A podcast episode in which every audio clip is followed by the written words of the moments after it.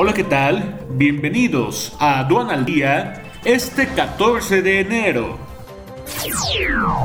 Nacional. México con 1.571.901 casos confirmados de COVID-19 y 136.917 defunciones.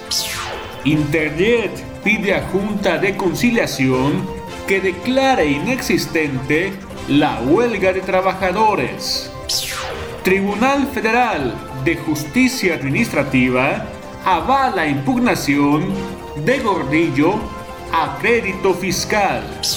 Con vacunación masiva, 94.395 personas recibieron primera dosis contra COVID-19.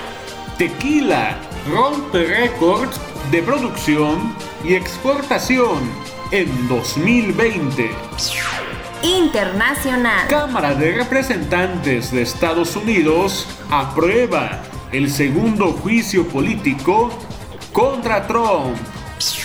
Quédate en casa y actualízate con la séptima actualización integral aduanera. Este 21 y 22 de enero, totalmente en línea.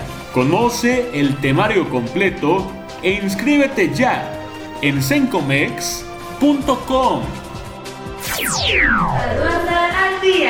Este es un servicio noticioso de la revista Estrategia Aduanera. EA Radio, la radio aduanera.